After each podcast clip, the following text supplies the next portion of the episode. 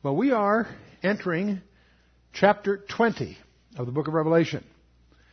And strangely enough, this chapter is at least indicative of the major divi- division or divisive issue in the Christian community. This strange thing called the millennium.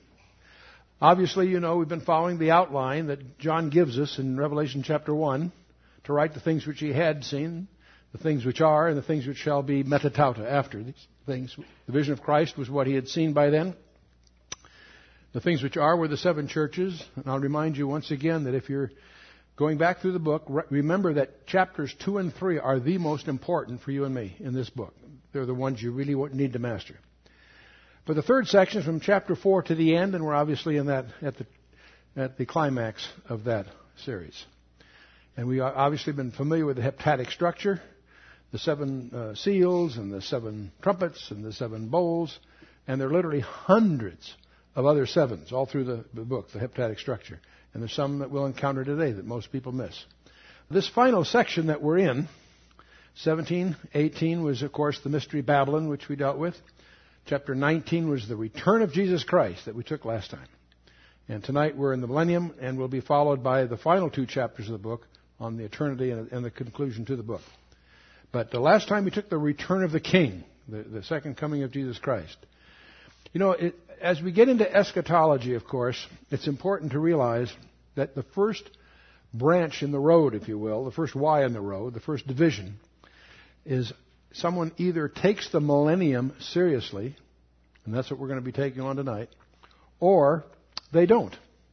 It may shock you to realize that most churches of the major denominations at least, are amillennial. They do not believe in a literal millennium. The word millennium, of course, milli from the Latin means a thousand and annum years, a thousand years.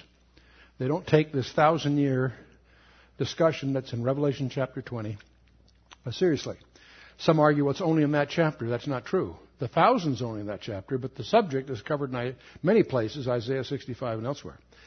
But the first thing you need to realize, if, if you're premillennial, if you take the millennium seriously, you are in a minority within the Christian body. Now, there's also used to be, or there are various versions of people that think we're already in the millennium. Uh, in the 19th century, which I should say the 20th century, was the bloodiest century in human history. And so that particular view that everything's getting better and better fell apart, really. There are postmillennial people that have uh, they have various strange views that would fit there. I won't bother going through those; they're not that important. There is a group that is growing and very aggressive called preterists that believe everything's been fulfilled. That is non-biblical. There are some very prominent people that uh, espouse that view. And uh, we've talked about it in the past. I won't spend more time here, other than to point out again that's another way of denying millennial, uh, the millennial reign. Our view, as you're well aware, I'm sure, is premillennial. But even within that group, there are three different subgroups. And uh, whether you think that the, the rapture of the church occurs um, before, in the middle, or at the end of the 70th week of Daniel. Many people use the word tribulation as a synonym for the 70th week of Daniel. That's unfortunate. It's technically inaccurate, but set that aside. There are those that believe that the church, that you and I as believers will be raptured at the end of the uh, 70th week of Daniel. That's associated with amillennialism. Those go together pretty much, and many of the denominations are in that view. We're at the other end of that spectrum. We believe that we take the millennium very seriously, and we also have a number of reasons we believe the text clearly teaches that the that the harpazo will occur prior to the tribulation. But I mentioned that, so you really, we're going to join not into this tribulation issue, we've talked about that so much, but particularly this whole issue of the millennium is going to come to us tonight. And it all will derive from your hermeneutics. If you take the Bible seriously, literally, you will swing to the right side of this diagram. Uh, you'll be, tend to be premillennial, pre-tribulational. If you're willing to allegorize Scripture, if you are willing to uh, view many of these things as just broad symbols rather than uh, uh, any real precision, uh, you'll end up uh, uh, on what we call a soft hermeneutic. You'll be on the left side of this diagram. So anyway, let's just remind ourselves of something that we see every Christmas season. We always see Luke chapter 1, where Gabriel tells Mary, Behold, thou shalt conceive in thy womb and bring forth a son and shalt call his name Jesus. How many of you have heard that before? About 40%. Well, okay. No, I'm kidding. All right. no, I'm kidding. But he goes on, he says, He shall be great and he shall be called the Son of the Highest. And the Lord God will give unto him the throne of his father David. And he shall reign over the house of Jacob forever, and of his kingdom there shall be no end. Now that's quite a statement. Because if you're a millennial, you've got a real problem with that. How are you going to explain that? The throne of David did not exist during Christ's ministry. And he's going to reign, not just over the world, over the house of Jacob. Has he ever done that? No. Will he? Yes, he will. When? In the millennium. But the throne of his father David is part of the issue here. He promised this to David in 2 Samuel 7. I encourage you to take a look at the, the Davidic covenant in 2 Samuel 7, 11 to 16. God promises him, his descendants, a throne that will never end. He promised David a royal dynasty, encouraged again in Isaiah 7, the verse just before the famous one about the virgin birth. He promised David an eternal throne that's all through 1 Chronicles 17 and 22, Isaiah 55, Ezekiel 37, and elsewhere. He promised David a political, in fact, he promised Abraham a political kingdom back in Genesis 17. And incidentally, all these things were confirmed under oath by God in Psalm 132 and Psalm 89 and so on. And this cannot be applied to the church. I'll show you some passages why it can't be. That's one of the strange uh, deviant doctrines of the modern church, is that somehow the church has replaced Israel. And out of that comes anti Semitism. We just returned from a major conference that included the participation of the Knesset of uh, Israel. It was held in Fort Worth, Texas, this recent weekend.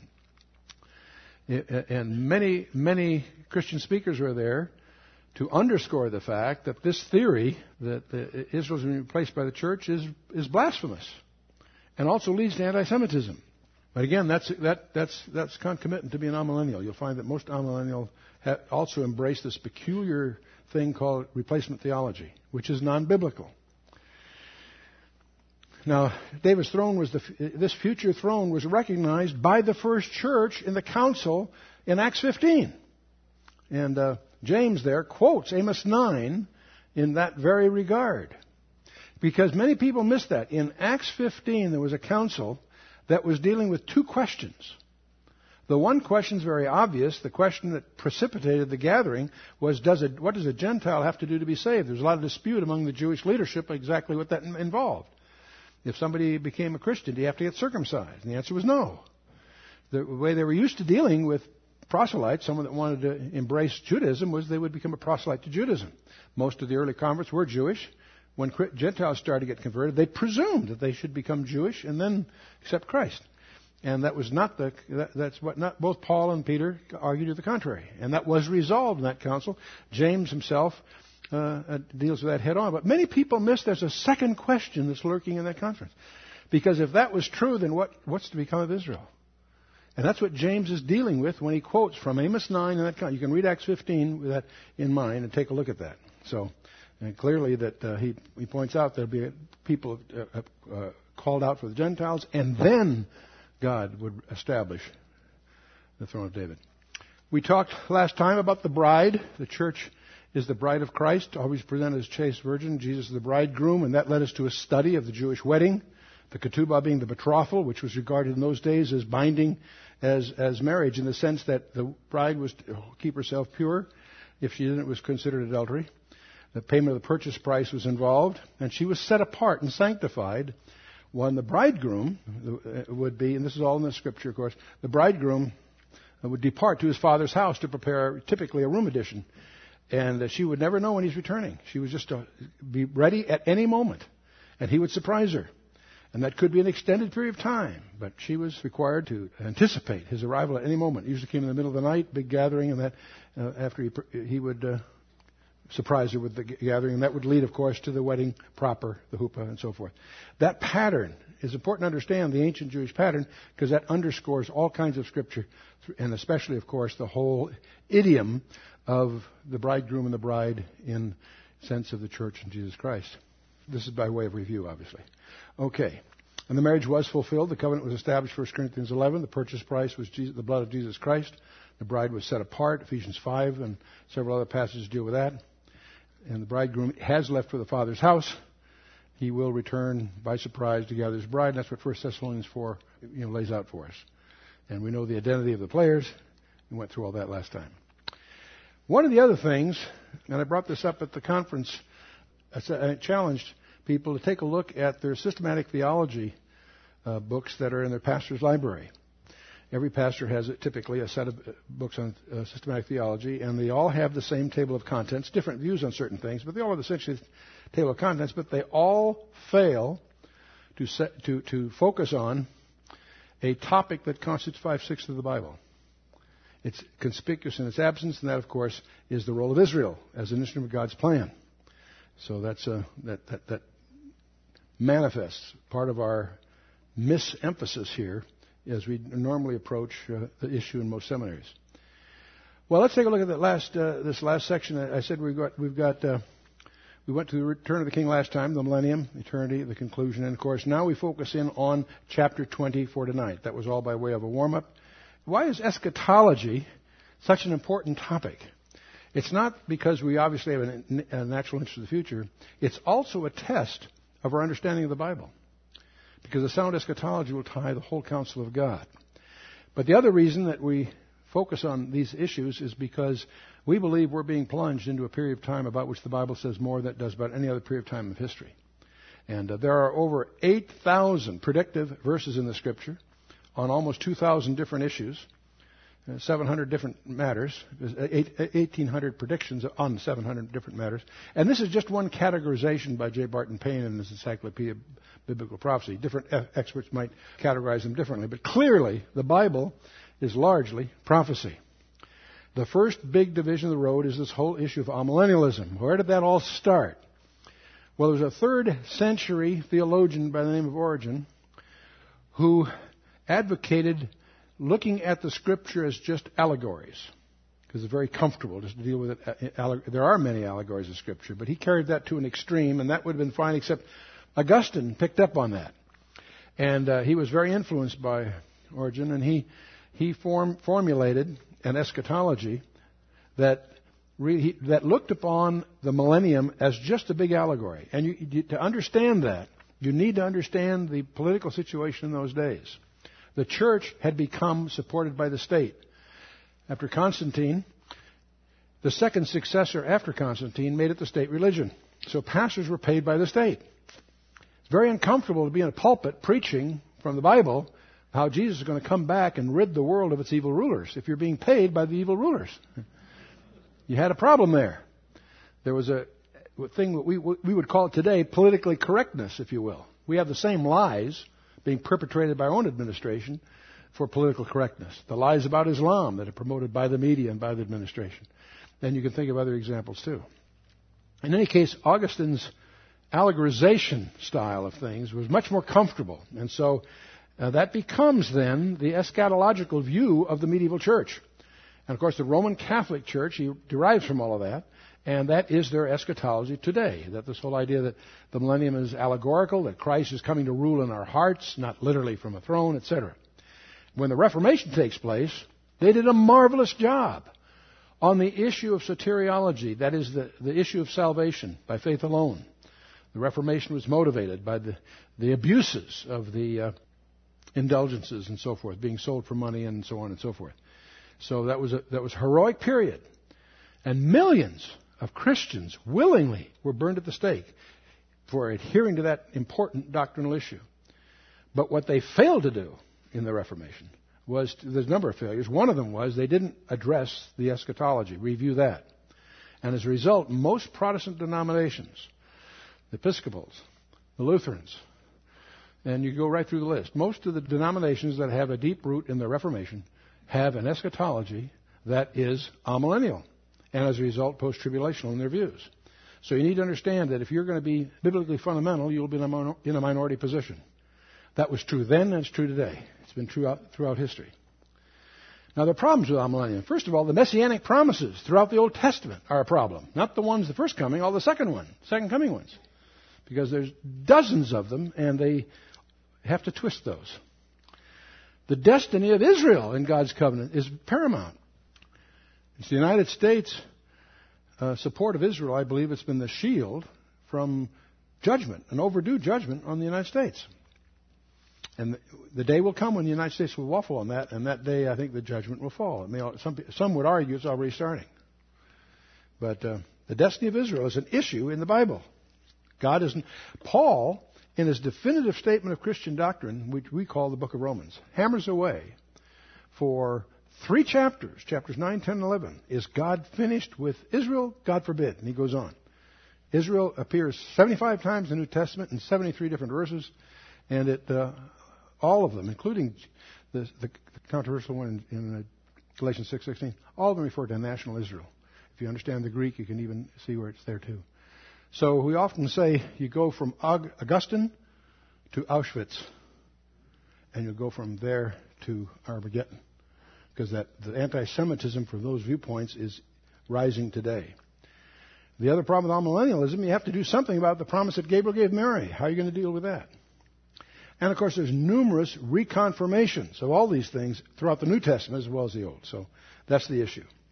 And one of the, the, the pivotal issues is Israel and the church. Israel and the church are distinctive. They're different. They have different origins. The church was born in Acts chapter 2 at the Feast of Pentecost. Israel was born in Exodus 4. They went into Egypt as a family and came out as a nation. And God speaks of that as the birth of the nation in, in Exodus 4. They have different origins, different missions, and different destinies. And the replacement theology that's extant, in our administration, it's my understanding that every member of the Joint Chiefs and every member of the cabinet, at least at one time, were professing Christians.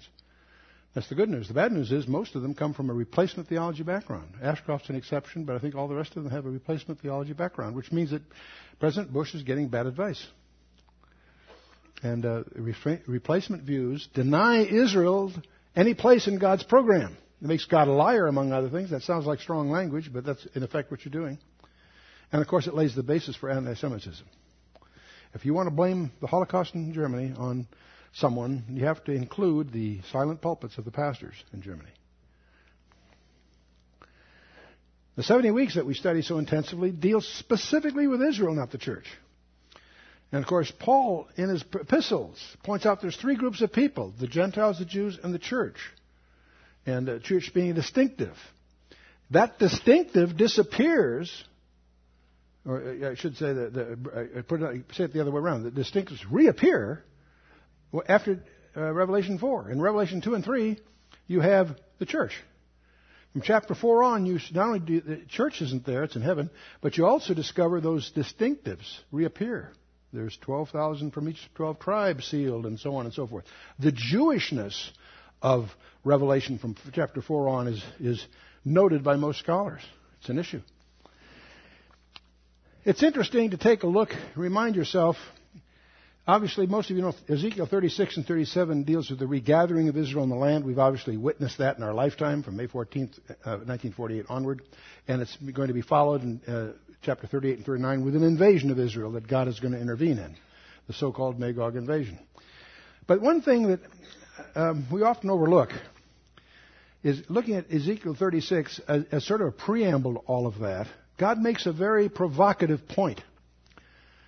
Starting at verse 16 of chapter 36, God says, More of the word of the Lord came unto me, or Ezekiel says, More of the Lord, word of the Lord came unto me, saying, Son of man, when the house of Israel dwelt in their own land, they defiled it by their own way and by their doings. Their way was before me as the uncleanness of a removed woman.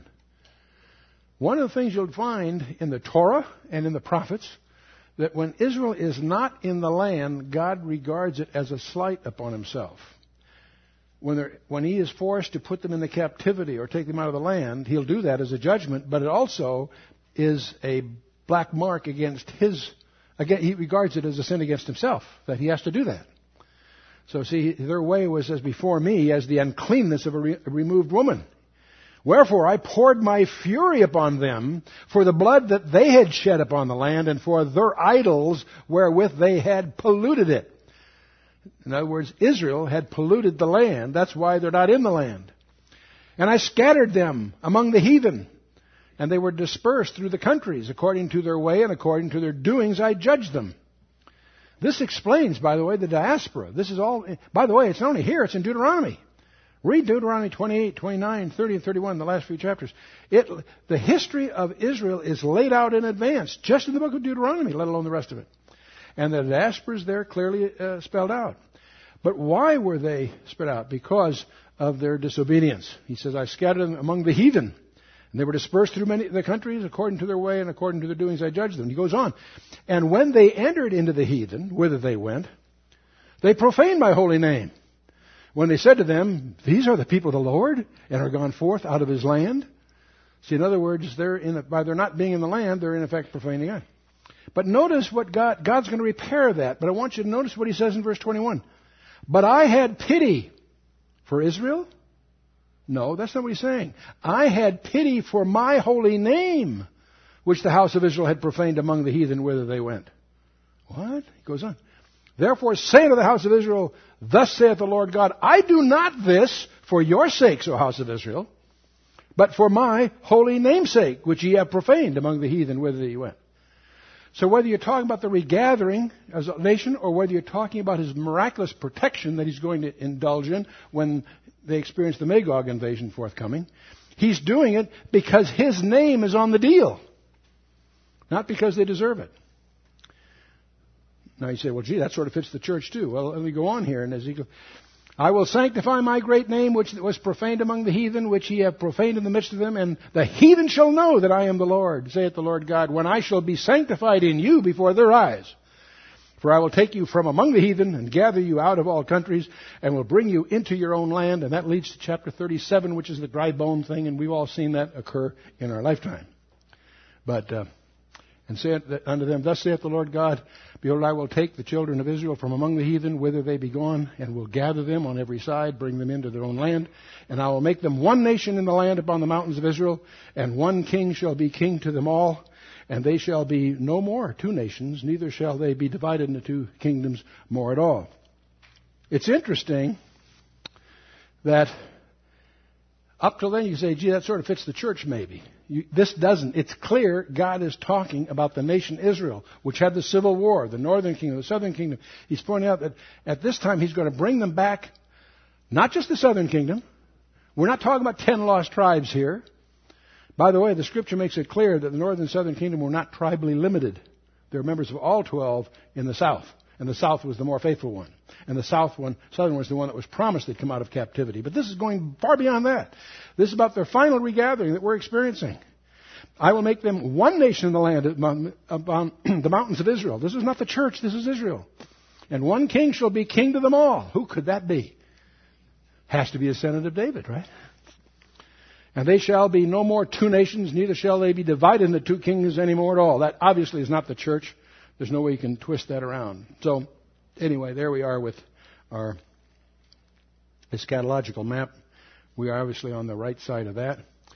The millennium itself, it specifically was promised to David and under oath in Psalm 89. And we'll take a look at that in a minute. It was predicted in the Psalms, in Psalm 2 and Psalm 110. It's predicted in the prophets all through the prophets.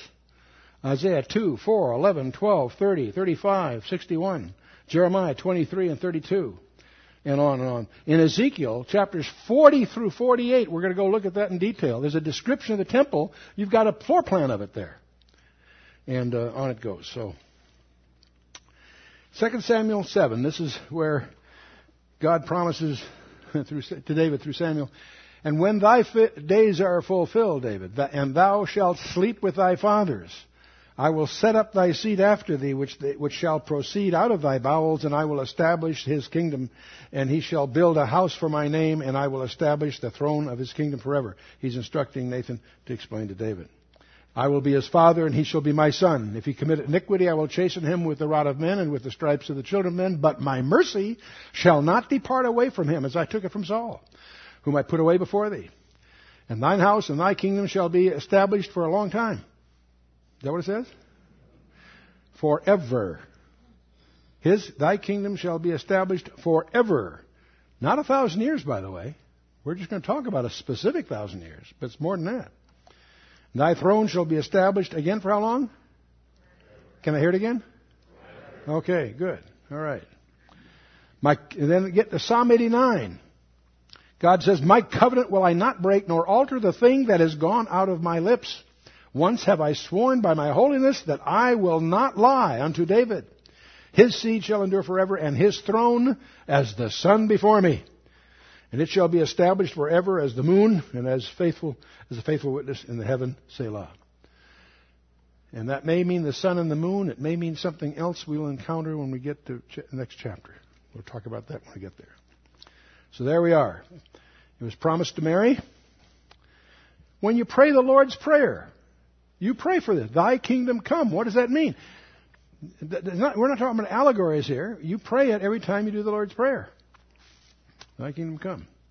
And his rule, of course, the rule of iron, we've talked about that. That's in four key places. Every, and Paul tells us, every knee shall bow. And we're not talking about prayer there. We're talking about obeisance to the king. Well, let's just, okay, that's all by those all that ramblings was a warm up. Let's get into Revelation chapter 20, verse 1. John says, I saw an angel come down from heaven, having the key of the bottomless pit and a great chain in his hand. This is really a continuation of chapter 19. And uh, I often run into people at conferences, they want to give me papers and things that get on, uh, on chapters and verses. I, I, I don't have a lot of patience for that because the chapters and verses were devised by Stephen Langton, the Archbishop of Canterbury, in the early 13th century, and I don't regard them as inspired. I think they're very convenient. I'm glad we have a standard set of references, but I don't build doctrine on them because many of them are in the wrong place. And uh, this is a good example where this is really a continuation of the previous chapter. It's a convenient break, okay, but it, uh, it also in, there are many places where uh, these um, breaks are in the awkward, are in awkward places, and so uh, it's good. As students, I think we should uh, be blind in a sense to those chapter divisions and realize it may be flowing uh, from before, as it often is. And so now we have encountered this term. It's translated the bottomless pit. In the Greek, it's the abussos. I'm one of these, and this this occurs, I think, seven times uh, here in the Book of Revelation. I should have asked you how many times it appears, but I figured you'd probably guess.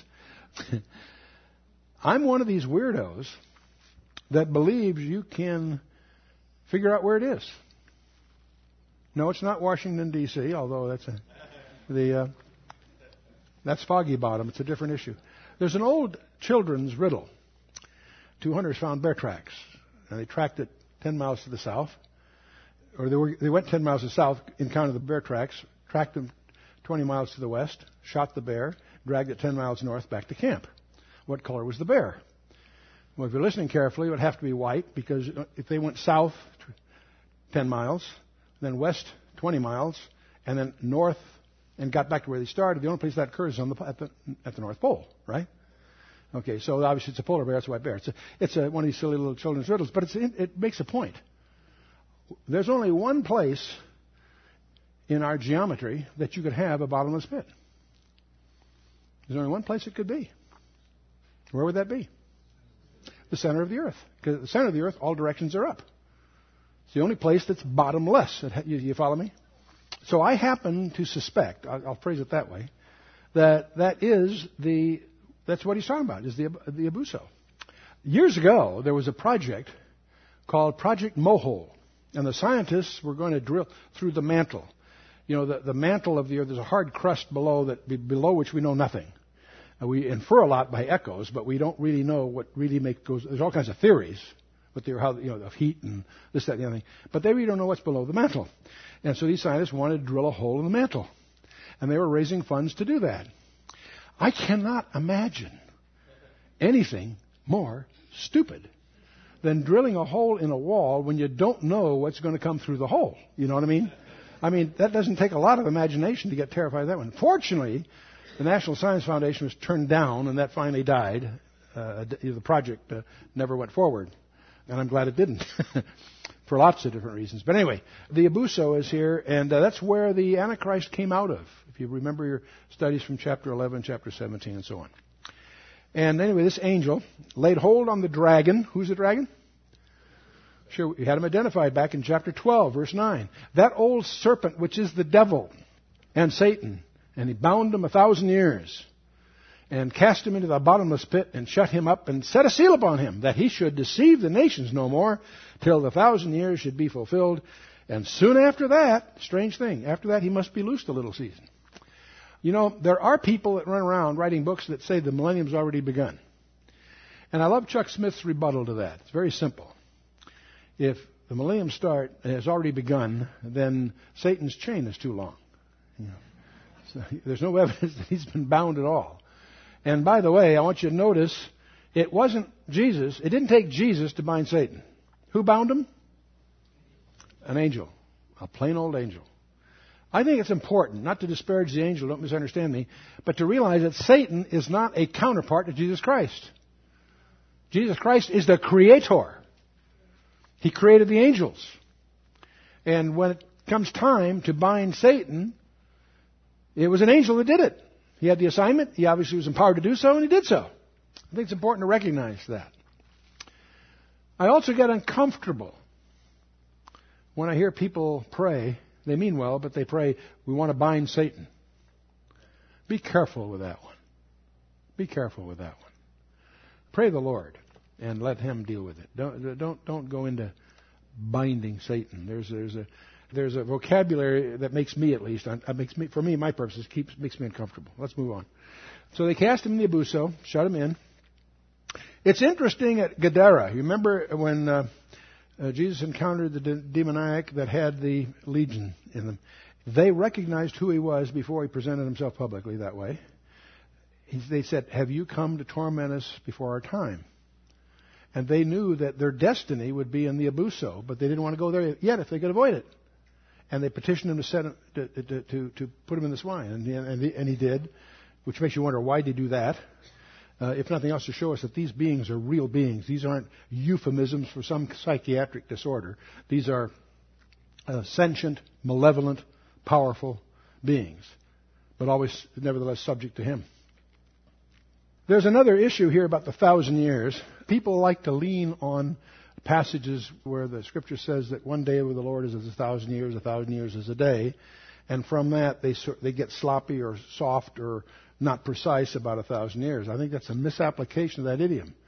To God, one day may be a thousand years a day may be equivalent to Him because He's outside time. That's the real point that they're making.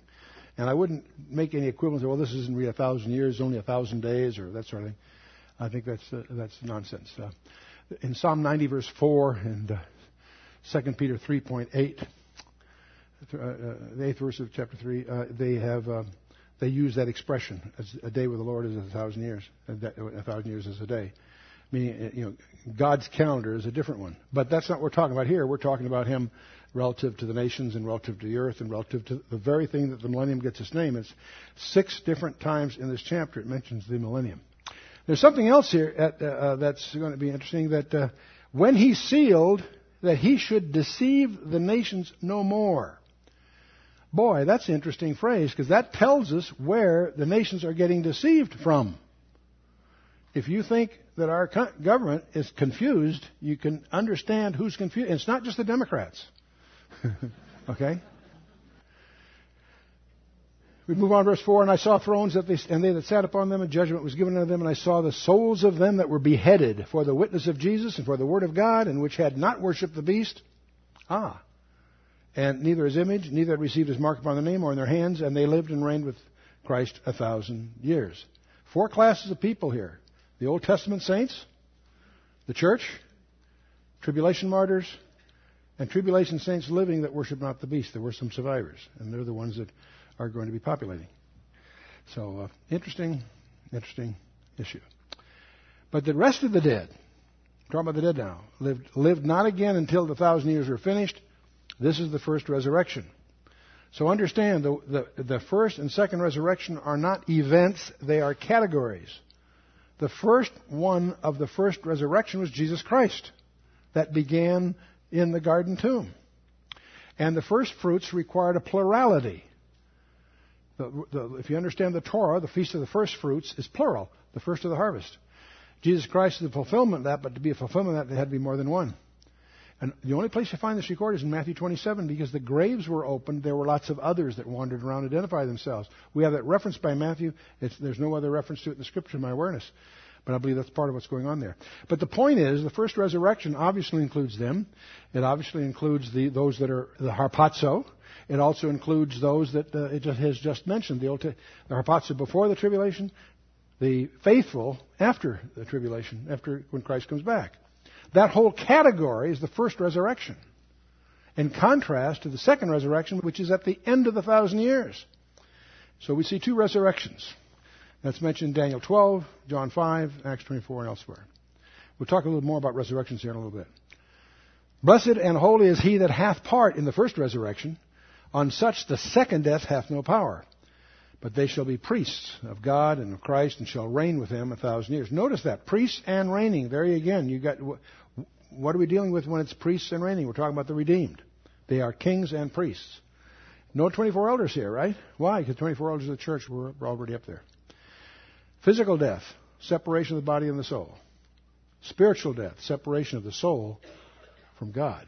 And you and I can't have no grasp of what that can possibly mean. But we'll talk more about that in a minute, too. The more you study the millennium, the more questions it raises. It's a tough area to research because there's a lot of other things beside the geopolitical thing we're talking about, the fact that Jesus is running things. The creation has changed.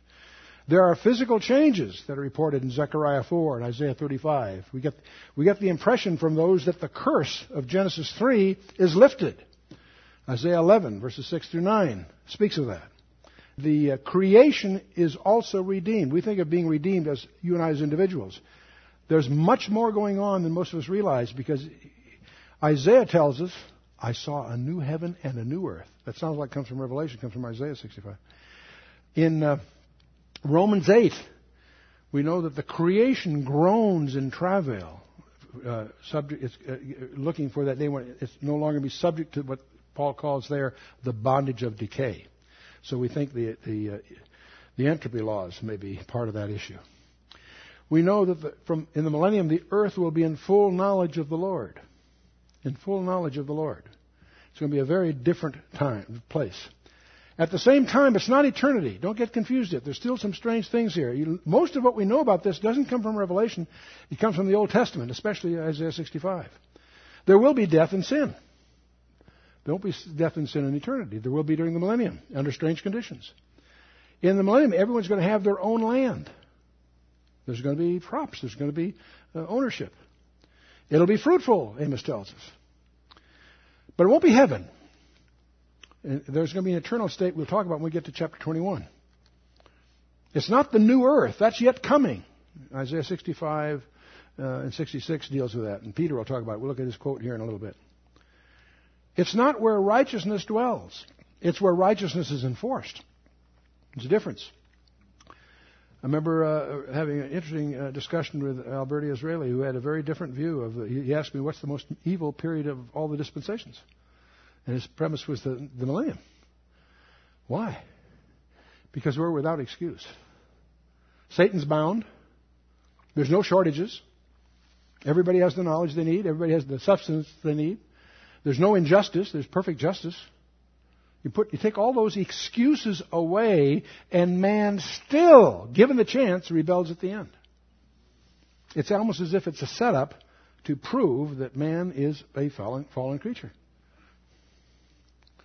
There's limited evil, but it's judged immediately, according to the uh, first uh, dozen verses of Isaiah 11. The longevity is strange. Death, apparently, these, now these are inferential. It's, you can check the verses out yourself. But you get the impression that death is for unbelievers only. That's interesting. And you've got a hundred years, I think, to make up your mind. Nowhere, nowhere is there a resurrection of millennial saints mentioned. Tribulation saints complete the first resurrection, we were told, right? Apparently, there's no Jewish unbelievers because the Jews do all accept the Lord. Uh, you have to accept by the hundredth year, or otherwise you die. And the death apparently only occurs among Gentiles. These, I'm not saying this is necessarily true. These are views that you can draw from the hints that we get uh, in the text. I'll leave it to you to probe through that, and uh, I wouldn't spend too much time on it because we'll get we'll, we'll just wait a little while. We'll watch, you know. But there is a passage that you want to be acquainted with when you talk about the millennium, and that's the last uh, nine chapters of the book of Ezekiel. Because he there describes a temple. This temple in no way is one that's ever been built, Many people treat it allegorically, but that's hard to do because it's so precise in the details it presents. It doesn't sound like an allegory, it sounds like a literal temple. And most scholars view it as the temple that will be built in the millennium. All nations are going to worship there. All, not just the Jews. It'll be in Israel, and the world will be ruled through Israel, but all the nations come to worship. In fact, if they don't come there for the Feast of Tabernacles, they don't get rain. It's very interesting that in the communities in the Middle East, when Israel was not there, there were barren deserts. Watch to see what kind of rain they get in Gaza now. It's going to be interesting to see. Offerings and sacrifices are resumed. That will have the animal uh, rights people uh, totally unglued. Here's the one that really should bother many people. If you read Isaiah, excuse me, Ezekiel's description, you'll discover that the millennial temple is only open on Shabbat and the new moon. It's not open on Sunday. These people have the idea that Sunday replaced Saturday. You've got a surprise coming. Worship on Sunday, that's great, no problem, but don't presume that that is Shabbat. Shabbat is the seventh day, not the first day of the week. So I'll let you chew on that one. I'm not a Seventh day Adventist, that's a whole other issue.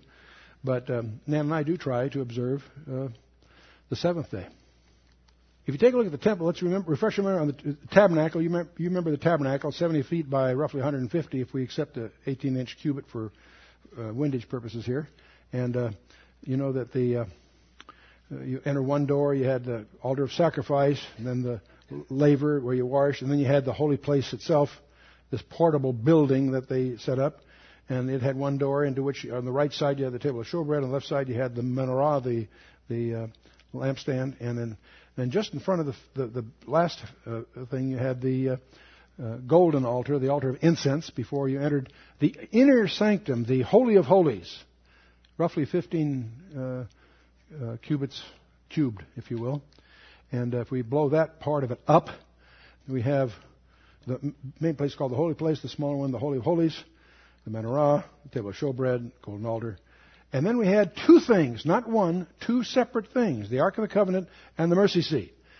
All of us, me included, in the past have been very sloppy, assuming that, well, the mercy is just the cover or the lid of the Ark of the Covenant. No, they're always described differently in the Scripture. The Holy of Holies is defined as the location of the mercy seat, interestingly enough. And there are some reasons I'll come to why I think that's very distinctive and why it's important. There are seven elements in the tabernacle. And Jesus Christ laid claim to every one of these. The Word was made flesh and tabernacled among us, John tells us. He says, I am the door. No one comes, anyone that comes, doesn't come through, by, uh, through me is a thief and a robber. I am the light of the world, he says. I am the bread of life. And the, the altar of incense is where he makes intercession for us. He speaks, the incense speaks of the prayers of the saints. And then, of course, he was our sin bearer, as the Ark of the Covenant deals with, and he's the propitiation for our sins, as the mercy seat speaks to. Well, the second temple, where this all gets codified under Solomon, of course, we have the same similar architecture. Um, we have the, uh, but we have instead just we have uh, ten tables of showbread and ten lampstands, not just one. Everything Solomon made everything bigger and and and, and broader. He had an inner court and an outer court. Outer court had the molten sea, as it's called there, a huge bronze laver, and the uh, altar of offering, the what's sometimes called the Holocaust altar. And he had ten lavers instead of just the one in the outer court. Slight, same architectural concept, but obviously expanded. But it has some things that the tabernacle didn't have. It had a porch and two pillars that didn't hold up anything, huge pillars, bronze pillars, named Jachin and Boaz in his counsel and in his strength. And uh, these are very, very relevant. And then they also had, the scripture tells us, they had a number of wooden hidden chambers for the uh, personal storage uh, for, for uh, priestly items that were used as closets to hide all uh, idols and bad things. And there's a uh, history there of, of, that being discovered and cleansed and so forth. Ezekiel's temple some, seemed to be patterned very similar to that. I've gone, I, am now, I've shifted now from having um, west at the uh, east at the bottom to having uh, the uh, south at the bottom, just because it's easier on the on the, on the form of the slide here. But uh, Ezekiel's temple is very similar to Solomon's, except it's a little more expansive. There are chambers for singers detailed there. And there's um, a number of priests' chambers detailed there. There are priests' kitchens uh, detailed there.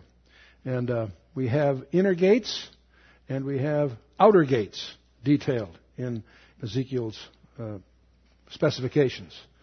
So we begin to, as we go th- as we go through the description in Ezekiel, we realize that what he's talking about is vastly larger than anything that ever that has ever been built in history. And, it gets, and uh, there are chambers also in the outer court. There are people's kitchens in the far corners of the outer court. So you got priest kitchens and, and people's kitchens and so forth in, in uh, the Ezekiel account. And not only that, it's not in Jerusalem because we get an impression that it's well to the north. In fact, uh, there, there's apparently uh, property that puts it uh, literally uh, about 40 miles north of Jerusalem in a, a plot of ground that is, uh, uh, you know, 50 by 50 miles in size. And the living quarters for the sons of Zadok are up by the temple. The tribe of Levi has the property at a 20 by 50 mile strip between that and Jerusalem, and uh, the other 10 miles in either, at both east and west of Jerusalem, is for food growing, according to the, uh, our understanding of the text. Many good scholars have take the text and see it slightly differently, but this is just one uh, reasonably precise rendering of it all. And then the, outside of this, there's a portion for the prince. So where does all this fit in? Now, there's also water apparently that will come out of uh, out of the temple, flow to Jerusalem. Then from from there, it'll flow to the Dead Sea uh, on the one direction and to the Mediterranean on the other. Those are all things that are described in Ezekiel's account. You stand back from this and you discover that the land around there is granted to the 12 tribes, and that's also very specific. Judah and Benjamin being adjacent, and, and the rest of them um, in a prescribed order uh, from end to end. In the tribe of Dan is the first to be listed at the very top in the utter north, and so on. We talk about God's throne in Isaiah 16. It says, In mercy shall the throne be established. He shall sit upon it in truth in the tabernacle of David, judging and seeking judgment and hasting righteousness. And this is what James refers to when he quotes from Amos 9 in his um, count in the Council of Jerusalem in, in uh, Acts 15. And in Matthew 25, Jesus says, When the Son of Man shall come in his glory and all the holy angels with him, then shall he sit upon the throne of his glory. So the word throne in this context is all through the scripture. Zechariah 6, speak unto him, saying, Thus speaketh the Lord of hosts, saying, Behold, the man whose name is the branch, and he shall grow up out of his place, and shall build the temple of the Lord. And he shall build the temple of the Lord, and shall bear the glory, and shall sit and rule upon his throne, and shall be a priest upon his throne. That's very strange have the throne and the priesthood combined, just as it was under Melchizedek. And uh, Jeremiah 3, all of us that have heard these strange stories that the uh, Ark of the Covenant is being protected by the Ethiopians, or any of these other theories for that matter, we all you, uh, frequently have always quoted Jeremiah 3:16. It shall come to pass when you be multiplied and increased in the land, in those days, saith the Lord, they shall say no more, the Ark of the Covenant of the Lord, Neither shall it come to mind, neither shall they remember it, neither shall they visit it, neither shall that be done anymore. So we all quote that verse to just dismiss these strange stories. What we all are guilty of doing of not reading on. Read verse 17. At that time they shall call Jerusalem the throne of the Lord, and all the nations shall be gathered unto it, to the name of the Lord, to Jerusalem, neither shall they walk any more after the imagination of their evil heart. And he goes on. What's interesting is Jeremiah says they weren't not going to talk about the Ark of the Covenant, but he then focuses on the throne. And I don't want to get into all that here tonight. There's other issues to talk about, but I want to call you. This is one of the things that causes us to suspect that what Ethiopia has under their protection, they don't realize it themselves. It isn't the Ark of the Covenant. They, they, they feel they have that, but they don't realize that the real issue is not the Ark, it's the, it's the mercy seat. And uh, in Isaiah uh, uh, 18, where they present it to the Messiah at Zion, which they believe is their destiny, uh, if they if they do have it and they do that, it would seem that it fulfills a dozen different prophecies that Ethiopia will present to Zion this peculiar gift that they have, and it's the mercy seat from those old days. And so, what would be more appropriate than for him to rule from the very seat that made his kingdom possible. So those are conjectures, but I share them with you. So the ark is no longer the focus of worship in Jerusalem. It replaced by the throne of the Lord, as all nations shall be gathered to it. There's a whole study there you can get into about the mercy seat.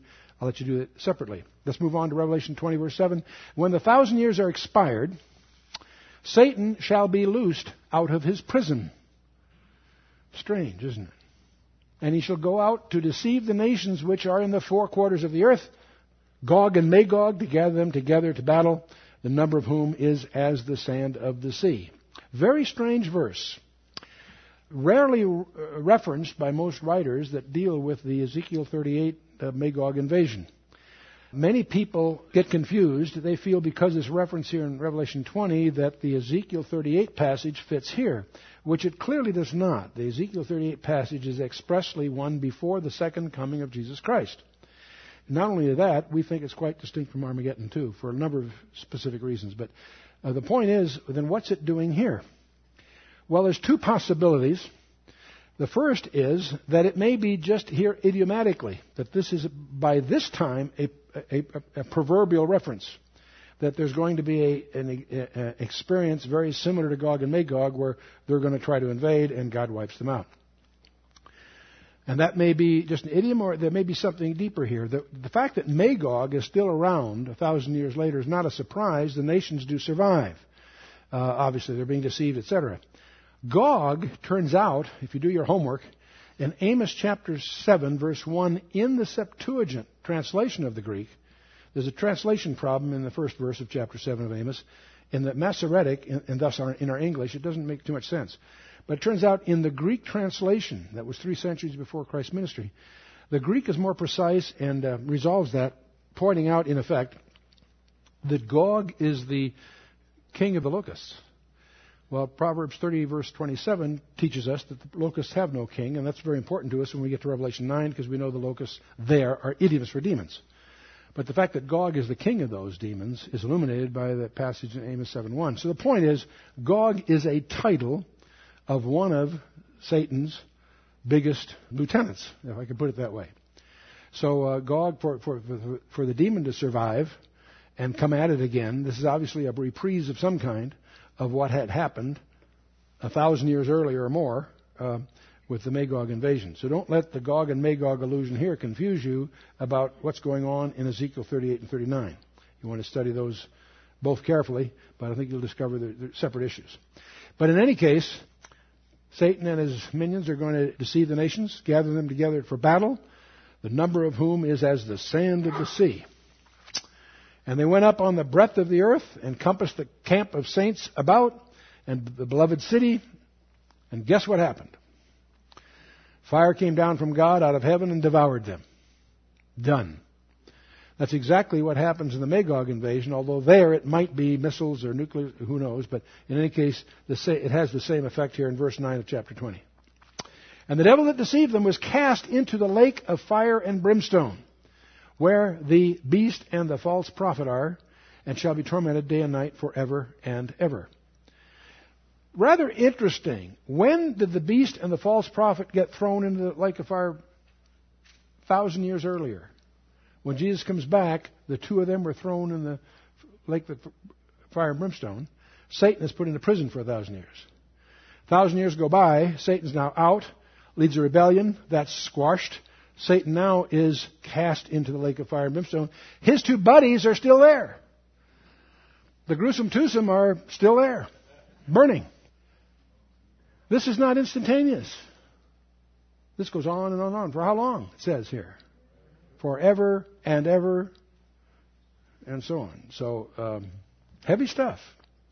Understand what the lake that burns with fire and brimstone was made for. Jesus told it it was made for whom? For the devil and his angels. Anyone that joins them does so because he's rejected God's program for them. Okay. John says, I saw a great white throne. You'll hear that expression used to distinguish it. There's two major judgments. One is called the Bema seat, and one's called the great white throne. The Bema seat is described in Paul's letter to the Corinthians, and it's a judgment seat in the same sense that you go before the judges at the Olympics to get your gold medal or bronze medal or whatever. That's where the, those that are saved receive the rewards for their faithful service. Not for being saved, that's the Christ took care of that. But they do get rewards uh, for their service, and uh, that's what that's all about. This is quite a different thing altogether. We're at the end of the millennium now. I saw a great white throne, and him that sat on it, from whose face the earth and heaven fled away. Wow. And there was found no place for them. Things are going on that are hard to visualize. Peter talks about that a little bit. Um, but anyway, the point is we, we, we have the great white throne judgment. And I saw the dead. That means these are unsaved. These are unsaved because the saved one's been raptured by now, one place or resurrected or whatever in any of the previous events. I saw the dead, small and great, stand before God. And the books were opened, and another book was opened, which is the book of life. And the dead were judged out of those things which are written in the books according to their works. You don't want to be judged according to your works. You may want to be rewarded for the good ones, but you don't want to be judged according to your works. Anybody wants anybody wants to get into legalism better read very carefully the curses, not just the blessings. Okay. And the sea gave up the dead which were in it, and death and hell delivered up the dead which were in them. Now it says hell here. Don't get confused. This is Hades, and we'll talk a little bit about the Hades. Uh, uh, is is the Greek equivalent, essentially, to what in Hebrew was Sheol. It's called the grave. Uh, hell delivered up the dead which were in them, and they were judged every man according to their works. And death and hell were cast in the lake of fire. In other words, Hades is now over. Hades is a temporary place. There's a good side and a bad side. We'll talk about that in a minute. And they are both here in verse 14, cast into the lake of fire. This is the second death. Now, a paradigm of death, we've talked about this a little bit in the past, but let's go at it again. The separation of the soul and the body is what we call physical death, where the soul and the body are separate. There is a, a second death, the separation of the soul and the spirit. Well, that's the second death. That's, that's what he's trying to prevent us from getting into. If you're born again, Jesus is, your second death comes first. Jesus is taking care of that. If you're not born again, you, in other words, you want to reverse the order, and you reverse the order by being born again. Anyway, verse 15 of chapter 20. Whosoever was found, not found, written in the book of life, was cast in the lake of fire. Now, the book of life is not on works. Book of life is whether you're in the Lamb's book of life. That's probably not as clear. Uh, you want to read this carefully. There's two books. Those that are judged by their works are cast in the lake of fire. Your works are inadequate. You want to make sure your name is written in the other book, the book of life. What happens when you die? This is one reason this is a tough chapter because it really hits some of these things head on. Is there really an afterlife? What is heaven like? Is there really a hell? We, these are very uncomfortable topics for many. What is the nature of eternity? What's the nature of the reality we find ourselves in? We know we're in a digital simulation now in modern science, so what's all going on? It's astonishing to realize that there's been some recent research that there are many changes in our culture, of course, but most people have retained surprisingly traditional views about death and life after death. Many people believe that heaven and hell really exist, that everyone has a soul that continues after death, yet over 50 million Americans are uncertain about their personal fate. See, on the one hand, there's a widespread, the research shows that many people in their heart of hearts realize these things exist on the one hand, but they have no certainty about their own relationship to them. And about 60, about two thirds of the American believes they go to heaven. Uh, one in four admitted they have no idea what will happen after they die. Less than half of that 1% expect to go to hell, naturally. One in 20 believes that he or she will come back as some other form of life, like 5%. Whenever I, uh, there's a small percent that talk about reincarnation. And I love to, I'm indebted to uh, Gayle Erwin uh, for a, a poem about reincarnation and I never want to miss a chance to give you the poem. What is reincarnation? A cowboy asked his friend. It starts, his old pal told him, when your life comes to an end. They comb your hair, they wash your neck, they clean your fingernails, and they put you in a padded box away from life's travails. Now, the box in you goes into the hole that's been dug into the ground. Reincarnation starts in when you're planted beneath that mound. them cl- you know what's coming. Them clods melt down just like the box and you who is inside, and that's when you begin your transformation ride. And in a while the grass will grow upon your rendered mound, till someday upon that spot a lonely flower soon is found. And then a horse may wander by and graze upon that flower that once was you and now has become your vegetated bower. Now the flower and the horse done eat, along with his other feed, makes bone and fat and muscle essential to the steed. But there's a part that he can't use. So it just passes through. And there it lies upon the ground, this thing that once was you. and if perchance I should pass by and see this on the ground, I'll stop a while and ponder at this object that I found. I'll think about reincarnation and life and death as such. But I'll come away concluding, why you ain't changed that much.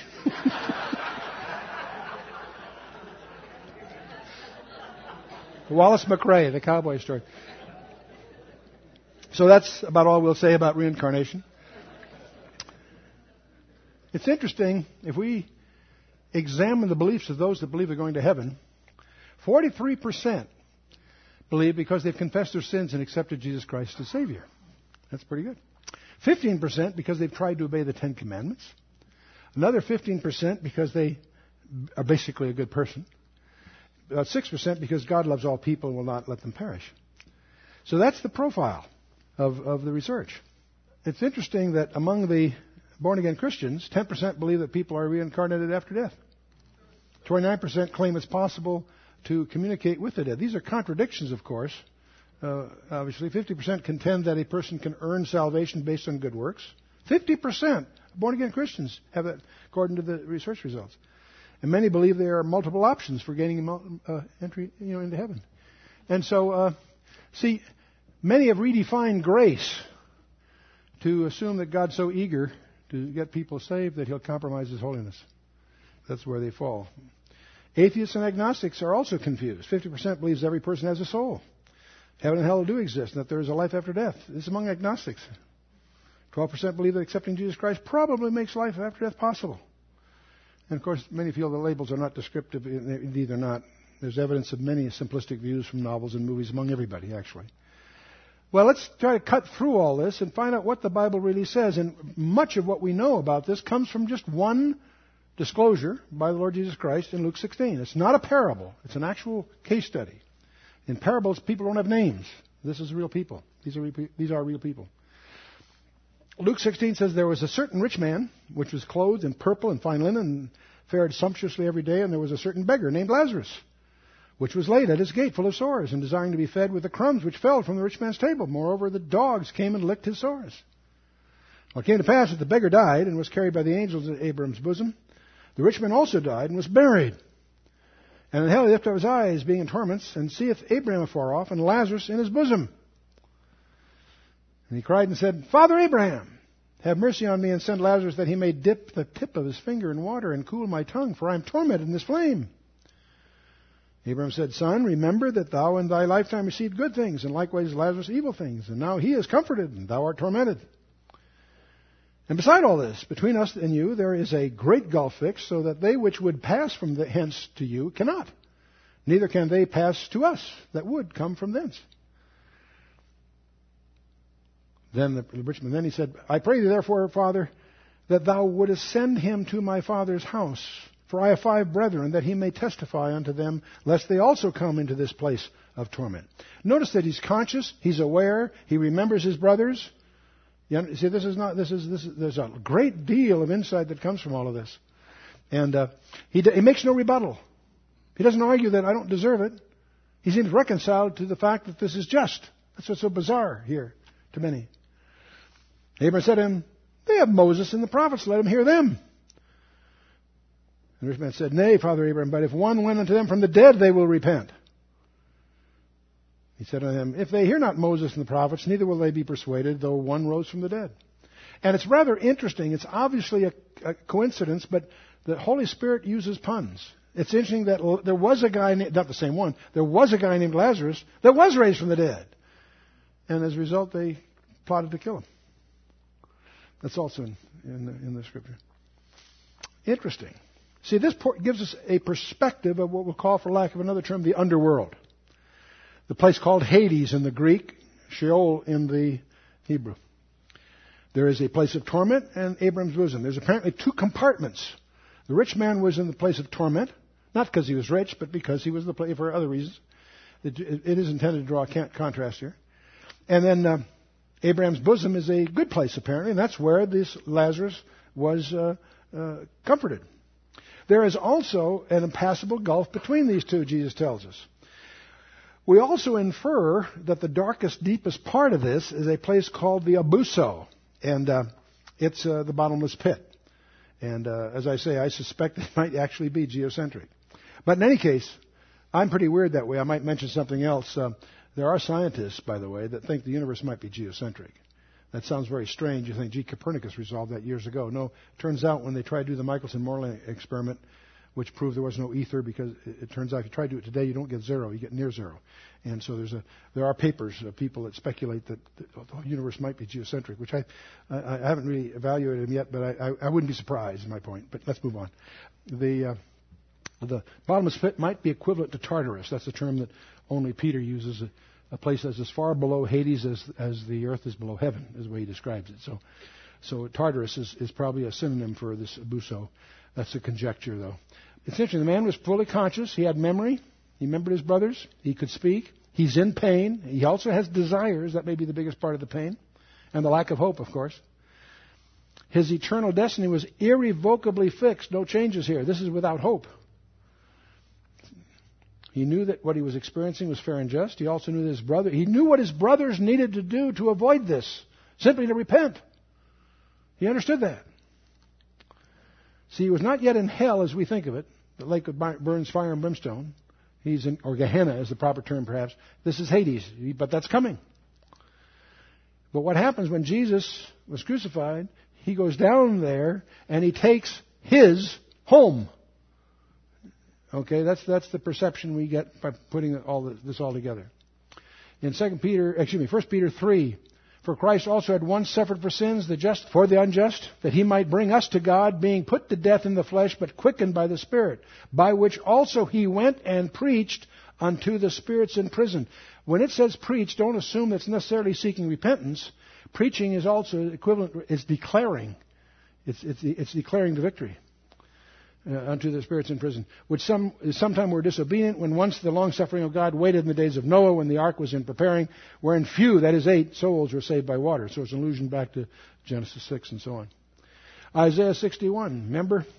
Jesus, his mandate, uh, when he read in, in the synagogue of Capernaum, he read from Isaiah this passage. He said, The Spirit of the Lord is upon me, because the Lord hath anointed me to preach good tidings to the meek, and he hath sent me to bind up the brokenhearted, to proclaim liberty to the captives, and the opening of the prison to them that are bound, and to, pre- to proclaim the acceptable year of the Lord.